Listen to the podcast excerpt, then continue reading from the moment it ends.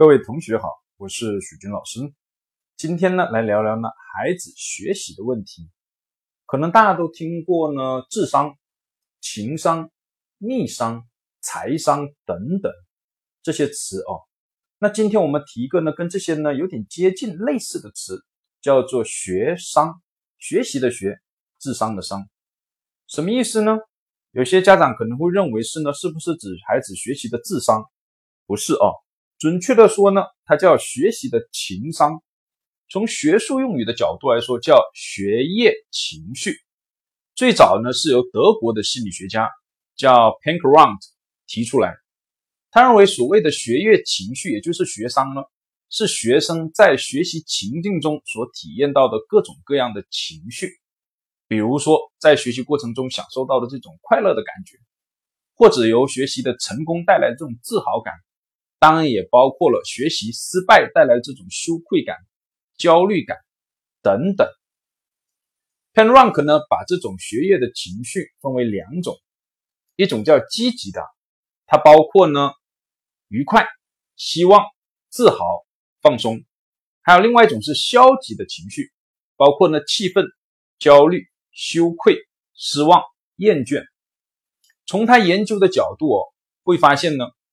积极的这些学业情绪哦，对孩子未来的一个学业的成就具有高的预测率，呈现一个正相关的关系。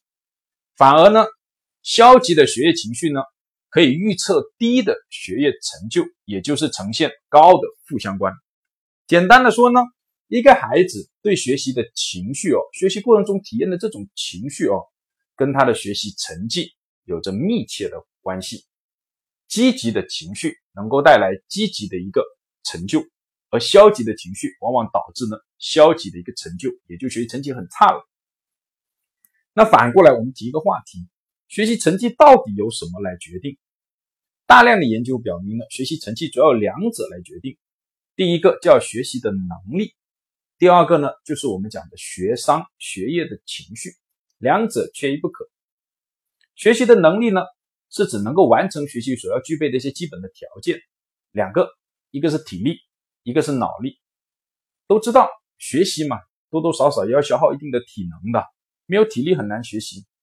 脑力呢，更多的就是我们传统意义上讲的智商，这个玩意儿啊，很大一部分比重是先天遗传和大脑发育的一个结果，后天改善的这个比例呢是比较小的。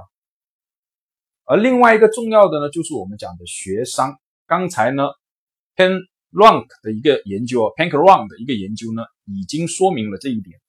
大量的其他学者的研究也是一致的。而我们中国的家长呢，特别注重培养孩子学习的能力，但呢，往往有时候会忽视啊，学业的情绪，也就是学商，学习的一个情商。简单的例子，在我们中国来说，学习是。快乐的还是痛苦的更多一些呢？看看我们对学习的一些描述就明白了。学海无涯苦作舟，头悬梁锥刺股，等等都是在描述学习是痛苦的。而且呢，学习往往跟打骂批评教育呢，再放在一起，这个现象呢很常见。比如说，哎呀，你今天考试成绩太差了，我揍你一顿。哎呀，你怎么搞的？上课不好听课，回来罚你罚抄文章十遍。等等，这些教育都告诉孩子，学习是一个痛苦的玩意儿，是跟消极的情绪挂钩的。所以呢，徐老师呢给各位家长一个建议，在培养孩子学习能力的时候，也要注重他这种学习的积极的情绪的一个链接。那么情绪怎么建立呢？它有意识性跟潜意识性。意识性呢，孩子知道呢自己为什么学习，或者说知道了这种情绪是怎么来的。比如说今天考试考了一百分，妈妈呢奖励呢，诶一顿好吃的，这种就叫做带来的快乐情绪哦，就叫做意识性的情绪链接。但是情绪还有个很重大比重哦，很大一个比重是潜意识的情绪链接，它是一种不知不觉的，就像一见钟情一样，看见了就是喜欢，但是说不出来为什么，但也有可能看见了就是不喜欢。也说不上来为什么。这部分内容呢，可以收听呢徐老师的另外一个音频，叫做厌学的情绪条件反射。孩子为什么会厌学？听听这个。好，就先讲到这里，要先去忙了。谢谢大家。